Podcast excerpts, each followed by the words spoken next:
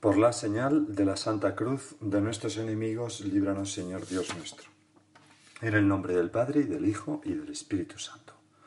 Señor mío y Dios mío, creo firmemente que estás aquí, que me ves, que me oyes. Te adoro con profunda reverencia. Te pido perdón de mis pecados y gracia para hacer con fruto este rato de oración. Madre mía Inmaculada, San José, mi Padre y Señor, Ángel de mi guarda, interceded por mí.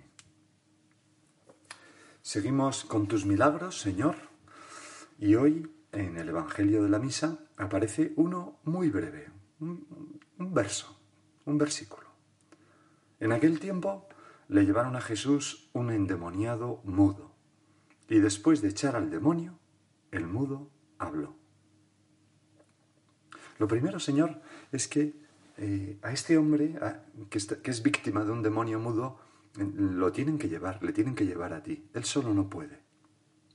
Y tú, solo después de echar el demonio, echó el demonio, solo después de que el demonio saliera de él, gracias a tu poder, el mudo habló, pudo hablar. Es el demonio mudo. El demonio eh, siempre intenta hacernos callar.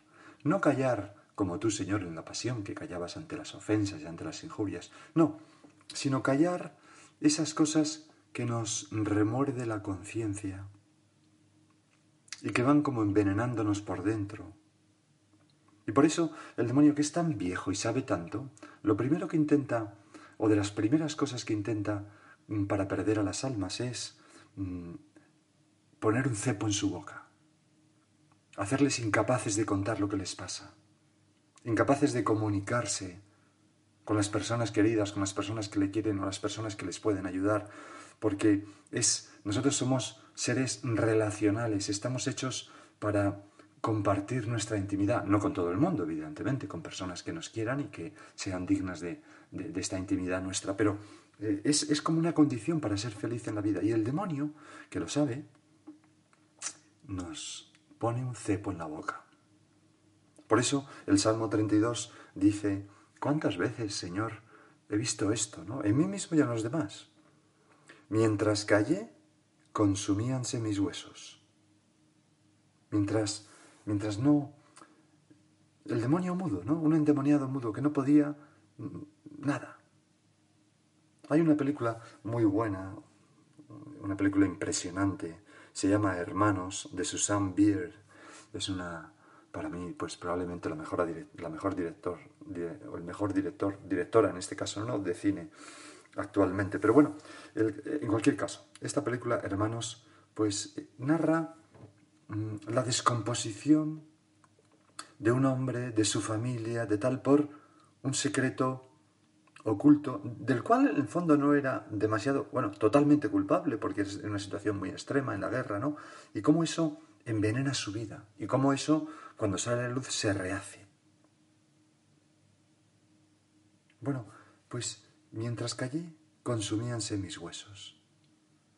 Me acuerdo una vez una niña pequeña. Las niñas y los niños pequeños son muy graciosos en las confesiones porque se aprende mucho de ellos, de su sencillez. ¿no?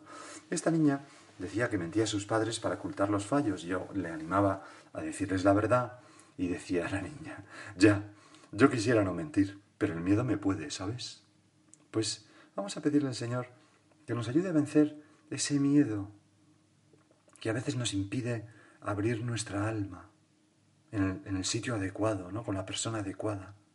Porque cuando con, la sinceridad abrimos todas las puertas del alma para que entre el aire, es como un nuevo comienzo, como una nueva libertad. Ya no llevo ese fardo, se abre la posibilidad del perdón, también de la expiación de la culpa, aunque aunque tenga que realmente expiar la culpa, alguien se pueda enfadar conmigo, etc.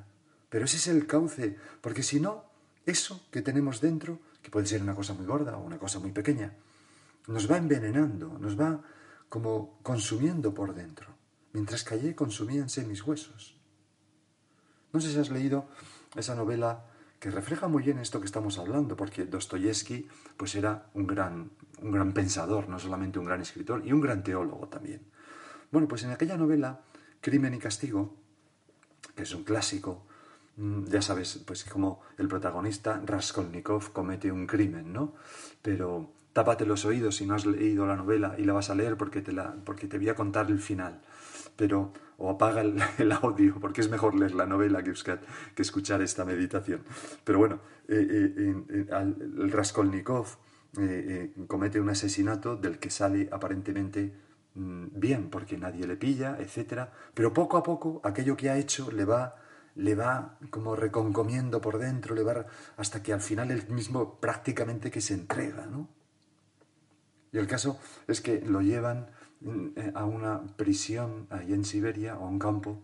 Eh, eh, Raskolnikov tiene como una, una especie de novia, Sonia, que está intentando Sonia como darse, se daba cuenta de que tiene algo, de hacerle contar. Le tratas a Raskolnikov con mucha dureza, ¿verdad? Hasta que al final, pues Sonia le acompaña en su destierro a Siberia, pero sin conseguir que le contara nada, ¿no? Que abriera su alma. Y entonces las últimas páginas, o sea, la página 766 de esta novela, las últimas palabras son estas. Sonia acompaña a Raskolnikov a la prisión de Siberia.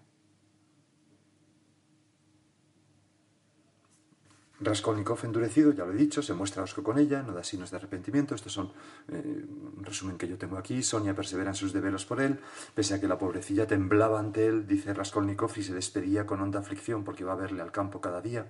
Pero, y ahora ya sí que cito a, a, Dostoyevsky, pero en cierta visita al cabo de año y medio, no supo él cómo sucedió aquello, pero de súbito una fuerza misteriosa se apoderó de él y lo puso a los pies de Sonia, donde estuvo llorando y abrazado a sus rodillas.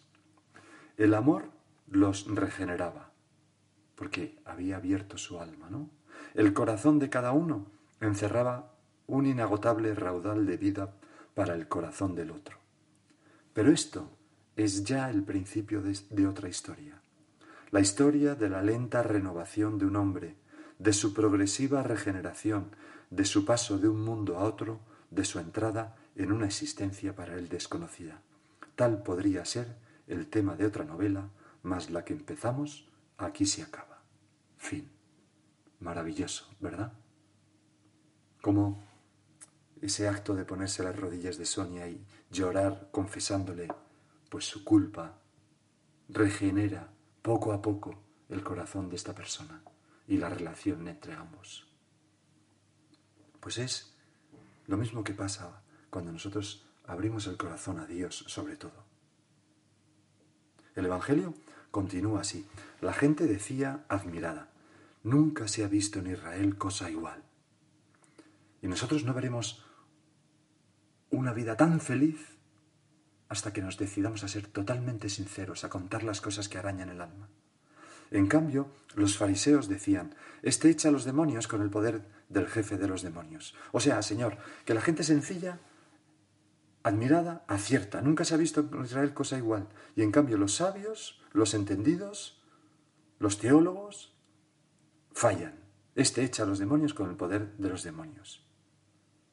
Al final, la sencillez es algo mm, tan importante para acertar en la vida. Ayer nos decía el Señor en el Evangelio, te doy gracias, Padre, porque has revelado estas cosas, no sé si fue ayer o antes de ayer, ¿no? A los sencillos y en cambio se las has ocultado a los sabios. O aquello que, rezaba un amuno, ¿no? Agranda la puerta, Padre, porque me he hecho muy grande, no puedo entrar a mi pesar. O al menos achícame por piedad. La fe Permite entender la realidad como es sin, interpretarla mal. Señor, danos unos ojos limpios, que son también unos ojos sinceros, para ver las cosas como son, no como queremos que sean, o como nos gustarían que fueran, o como nos interesaría que fueran. El Evangelio continúa. Jesús, y es muy significativo que continúe así, fíjate, después de el, milagro del demonio mudo, después de expulsar ese demonio y que aquel hombre pudiera hablar de nuevo, el Evangelio dice, Jesús recorría todas las ciudades y aldeas, enseñando en sus sinagogas, proclamando el Evangelio del reino y curando toda enfermedad y toda dolencia. Al ver a las gentes, se compadecía de ellas, qué bueno eres, Señor, porque estaban extenuadas y abandonadas, como ovejas que no tienen pastor. Entonces dijo a sus discípulos, La mies es mucha, pero los trabajadores son pocos. Rogad pues al Señor de la envíes que envíe trabajadores a su mies. O sea, Señor, que tu compasión por las gentes te lleva a pedir al Padre y a los discípulos que recen para que vengan muchos trabajadores a tu mies. Muchos sacerdotes. ¿Por qué se unen estas dos cosas en tu mente, Señor? Pues no lo sé, pero supongo, quiero suponer o me imagino que unes la necesidad de que haya sacerdotes eh, y no solamente sacerdotes, sino personas entregadas a Dios, que hagan dirección espiritual con otras personas, ¿verdad? Pero sobre todo los sacerdotes que nos escuchan en confesión, pues tú unes el que haya sacerdotes con mm, recoger a las ovejas, darles un pastor y sobre todo con expulsar esos demonios mudos que tantas veces tienen la culpa de la infelicidad de las personas. Necesitamos sacerdotes para escucharnos, para curarnos, para comprendernos, para querernos como tú nos quieres, Señor, para perdonarnos en tu nombre. Te pedimos, Señor, que nunca falten en la Iglesia, que nunca falten en la vida personal de cada uno, sacerdotes alegres, acogedores, cariñosos pero sin boberías, y que sepan ser Padre, y que sepamos los sacerdotes estar en nuestro sitio. Te ruego, Señor, que mandes trabajadores a tu mies, como nos pedías. Y que yo, personalmente, cada uno de nosotros nunca caigamos en las garras del demonio mudo, que es callar, no oír al sacerdote, no abrir al alma en la confesión o en la dirección espiritual. Te lo pido ahora, Señor, para todos, que, que ningún cristiano deje este sacramento. Yo, si tuviera hijos, el principal consejo que les daría sería, pase lo que pase en tu vida, confiésate cada 15 días, cada semana. Pase lo que pase, porque estoy seguro de que una persona que se confiesa cada semana, cada 15 días, por muchas borrascas que atraviese en su vida, ese siempre sale a flote, ese siempre va bien, porque no caerá en, las garras del diablo mudo. Mientras callé consumíanse mis huesos. Ser muy sinceros con uno mismo, ser muy sinceros con Dios. Porque si no se ventila la herida que a veces tenemos en el alma, se pudre. Ocurre como con el agua. Si no, si no circula, se estanca. Y hay este peligro tan grande en nuestra vida cristiana de deformar nuestra propia conciencia por no, por no mm, pasarla por la prueba de, del algodón, que es el comentarlo con otra persona, qué le parece a él. Tantas veces, Señor, nuestro interés puede ir engañándonos y haciendo callar a la conciencia. Sabemos que está mal, pero buscamos motivos, cada vez tenemos más motivos, hasta que al final ya no pensamos ni que está mal, y así nos vamos deformando la conciencia y callamos. Por ejemplo, hay un apego no recto en tu corazón y te callas diciendo que no pasa nada, que no es para tanto, que es una tontería, pero en el fondo es que no quieres cortar con las satisfacciones que te produce ese afecto y reconocer que se te está yendo el corazón. O a veces te dicen, qué sé yo, te dice alguien de un gasto o de una cosa que has comprado, algo, y, te enfadas, ¿no? Y te parece que no comprenden tus circunstancias. O, o, piensas, ¿quién es esa persona para decirme a esto? Anda que tú. A lo mejor es tu marido, tu mujer, ¿no? Cuando en el fondo tú mismo, pues dudaste al comprar ese coche o al comprar esa ropa, lo que sea, ¿no? Nos engañamos. ¿Cuántas veces tenemos la experiencia, Señor, de ir, a, ir al corte inglés, necesitamos unos zapatos y volvemos con dos pantalones? Y luego llegamos a casa y decimos, pero yo, ¿por qué, tengo, ¿para qué me compro estos dos pantalones? Que no me hacían falta, por muy rebajados que estuvieran. Otro ejemplo, nos enfadamos porque las cosas no van como deberían ir y cuando alguien te insinúa delicadamente que la culpa ha sido tuya, te enfadas aún más. Y no quieres verlo. Qué raro es encontrar a alguien que diga, me han despedido del trabajo, pero la verdad es que de todos el menos productivo era yo, era lógico que me despidieran a mí. O la verdad es que llego siempre tarde, o la verdad es que no hay nada de buen ambiente en la oficina. Eso no lo dice nadie y evidentemente pasa algunas veces. Qué difícil es, Señor, andar en la verdad. El otro día hablaba con un amigo, un gran amigo, y, comentábamos, ¿no? Los dos, como a veces a los niños, a los chicos jóvenes, pues hay que decirles también una dosis de verdad, ¿no? Porque, pues un chico que es poco popular en su clase y se queja de que no le invitan y que nadie cuenta con él, dices, bueno, oye, mm, de acuerdo, mm, pero la culpa no es de todos los demás niños solamente. De acuerdo que podrían ser más caritativos, pero piensa, ¿qué tengo yo que hace que nadie me invite? A lo mejor soy un peñazo a lo mejor soy poco generoso, a lo mejor no participo, a lo mejor no... Porque a todos los demás no los puedes cambiar, pero a ti mismo es más fácil que te puedas cambiar. Señor, hazme, hazme estar en la verdad, ¿no? O una chica, es que tengo más mala suerte con los novios, todos cortan conmigo. Bueno, pues piénsate, piénsate si hay algo en ti también que provoca eso. Al hombre, dice el libro de los Proverbios, le parece siempre recto su camino, pero es Dios quien pesa los corazones. Necesitamos, Señor, ponernos en una presencia, en tu presencia, hacer la oración y ponernos en tu presencia en la confesión. Y ahí tantas veces escuchamos la verdad que nos hace falta saber. Y a veces no hace falta ni escucharla, somos nosotros la que la reconocemos con la ayuda de tu gracia. Me acuerdo hace ya años, estando en el Juan Sebastián Elcano, dando la vuelta al mundo, que entré un día en la capilla donde teníamos el Santísimo y me encontré un compañero que estaba allí de rodillas y estaba llorando. Y le pregunté, ¿qué te pasa? Y entonces, pues me estoy dando cuenta de, de, de, de lo idiota que soy y la mala vida que llevo. He entrado aquí porque estaba toda la capilla llena de flores, a ver, por la Virgen, la imagen de la Virgen que teníamos, nos habían dado en el puerto. Me he puesto de rodillas a rezar y poco a poco se me ha ido haciendo una luz que me he puesto a llorar. Pues tantas veces ocurre eso, ¿no? Existe tan poca verdad al ciento por ciento como alcohol puro, decía Freud. Pero en la oración, en, la confesión, tantas veces se nos hace la luz sobre nuestra vida. Señor, qué importante, ¿verdad? La confesión frecuente. A veces no somos sinceros con Dios y con nosotros mismos por falta de examen de conciencia. Y entonces es el peligro ¿no? del egocentrismo y de echar balones fuera. Siempre la culpa es de los demás.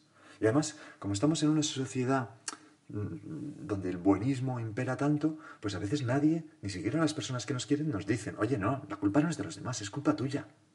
Tienes que cambiar. Con esa actitud no te va a ir bien. Y si nos lo dicen, nos lo enfadamos, nos enfadamos. ¿Qué, qué, qué pena, Señor? Por eso, en fin, como tú eres más delicado que nadie, por eso tengo que ir a la oración porque ahí tú me dices suavemente, me vas cambiando el corazón y a la confesión. A veces alguien te dice, es que ella fue y dijo de mí. ¿y qué has dicho tú de ella? Otra persona, es que no hacen nada por los demás. Bueno, ¿y qué haces tú por ellos? Esa es la pregunta. Señor, dame luz. Dame luz para para no echar balones fuera, para no culpar continuamente a los demás, sino examinarme a mí mismo. Chesterton, este escritor tan... Yo creo que queda claro que me encanta, ¿no? Pues tiene una, un libro que se llama Autobiografía. Yo creo que es la mejor autobiografía que, he leído nunca. Y entonces allí hay un momento en que con su suave ironía dice algo como una crítica de este culpar a los demás, ¿no? Dice, lamento no tener un padre siniestro y brutal que ofreciera la mirada pública como la verdadera causa de mis trágicas inclinaciones. Ni una madre pálida y aficionada al veneno, cuyos instintos suicidas me hayan abocado a las trampas del temperamento artístico. Lamento que no hubiera nadie en mi familia más audaz que un tío lejano ligeramente indigente, y siento no poder cumplir con mi deber de hombre verdaderamente moderno de culpar a los demás de haberme hecho como soy. No tengo muy claro cómo soy, pero estoy seguro de que soy en gran medida responsable del resultado final. Pues vamos a pedirle, Señor, que nos ilumine y que si en algo me he engañado, Señor, dímelo. Si tengo ese demonio que me impide hablar, expúlsalo, Señor. De los pecados ocultos, líbranos, Señor Dios nuestro. A veces ese diablo mudo nos atenaza en la confesión, por ejemplo, y nos ocurre lo que describía Nietzsche, que no es un padre de la Iglesia, pero que era un gran psicólogo, mm, muy agudo observador, ¿verdad?, de la psique humana, decía, y tenía muchos errores en otros campos, pero bueno, decía, has hecho esto, me dice mi memoria. Esto no puedes haberlo hecho, dice mi orgullo, y permanece inconmovible. Por último, la memoria cede. Esto pasa mucho, Señor, con las cosas vergonzosas como la impureza, las envidias, mm, las mentiras, ¿no? Pero con, muchas otras cosas, con la afición al placer. Nos engañamos y lo disculpamos todo eso. Y, en la confesión mm, intentamos como, como disimular un poco todas estas cosas. Y no, hay que ir con claridad. Hace hace este curso creo que fue una niña muy pequeña, de 8 o 9 años, vino a confesar. Y no estoy revelando nada de la confesión, lógicamente, ¿no? Porque ni sabéis qué niña es, ni además yo voy a cambiar algunos detalles, pero eh, la, anécdota es graciosa. Pues esta niña vino y me dijo, don José, tengo un pecado que no me atrevo a contar. Y entonces le dije, ¿y qué podemos hacer? Pues mm, ¿Quieres que te vaya yo diciendo pecados? No, porque no creo que lo adivine. Bueno, entonces, ¿qué hacemos? He traído un papel. Bueno, pues vamos a hacer una cosa. Tú, sin que yo abra la puerta, para no verte, tú pasas el papel por debajo de la puerta, yo lo cojo y lo leo. ¿De acuerdo? Muy bien. Entonces la niña salió de su puerta, sin abrir la mía, metió el papel por debajo y me encontré con un papel que lo tengo aquí delante, que está, es un folio doblado a la mitad, que, que pone delante, abre y entonces lo abrí. Y pone dentro, le robé a mi madre y he comulgado con pecado. Perdón. Maravilloso. Maravillosa esta niña, ¿no? Qué sinceridad. Pues después de leerlo le dije, bueno, ya lo he leído. Y ahora te voy a dar la solución, ¿de acuerdo? De acuerdo. Y se fue contentísima. Pues así de claro, Señor, hemos de ser nosotros. Aquello que decía Shakespeare ¿no? Eh, en, Romeo y Julieta, cuando Fray Lorenzo le dice a Romeo, sé llano y explícito, hijo mío, en lo que hayas de decir una confesión equívoca, solo encuentra una equívoca absolución. Por eso, Señor, pues nosotros eh, decimos con sencillez los pecados, en número, pues esto muchas veces, pocas veces, tantas veces, así, con este agravante, con esto, con otro. No hace falta contar que, bueno, pero es que en realidad me sentía, bueno, da, igual cómo te sentieras. Hiciste esto, pues ya está. En fin, se nos va cumpliendo el tiempo y no querría terminar la meditación sin, sin dejar, Señor, pues un poco de tiempo para que cada uno de nosotros pues haga un poco de examen, ¿no? Haga un poco de examen, si no, mm, podría ir a expulsar ese demonio eh, para luego poder hablar en la confesión con más frecuencia. A veces no serán cosas grandes, será, seremos como esta niña, ¿no? Como esta niña. Le robé a mi madre y he comulgado con pecado, perdón. Pues pequeñas cosas. A la Madre Teresa de Calcuta, Santa Teresa de Calcuta, un periodista le hizo esta pregunta. ¿Incluso usted tiene que confesarse? Y ella contestó, sí, me confieso cada semana. Entonces, dijo el periodista, Dios tiene que ser muy exigente si hasta usted tiene que confesarse. Seguro que su hijo a veces se equivoca, dijo la Madre Teresa. ¿Y qué ocurre cuando viene y le dice, papá, lo siento? ¿Qué hace usted? Lo rodea con sus brazos y lo besa. ¿Por qué? Pues porque es su manera de decir que lo ama. Dios hace lo mismo, nos ama tiernamente. Esto es la confesión, dejarnos abrazar por ti, Señor, y besar por ti. Vamos a acudir a nuestra Madre la Virgen y a pedirle a ella que nos ayude a hacer un poquito de examen para que nunca, nunca entre nosotros el demonio mudo.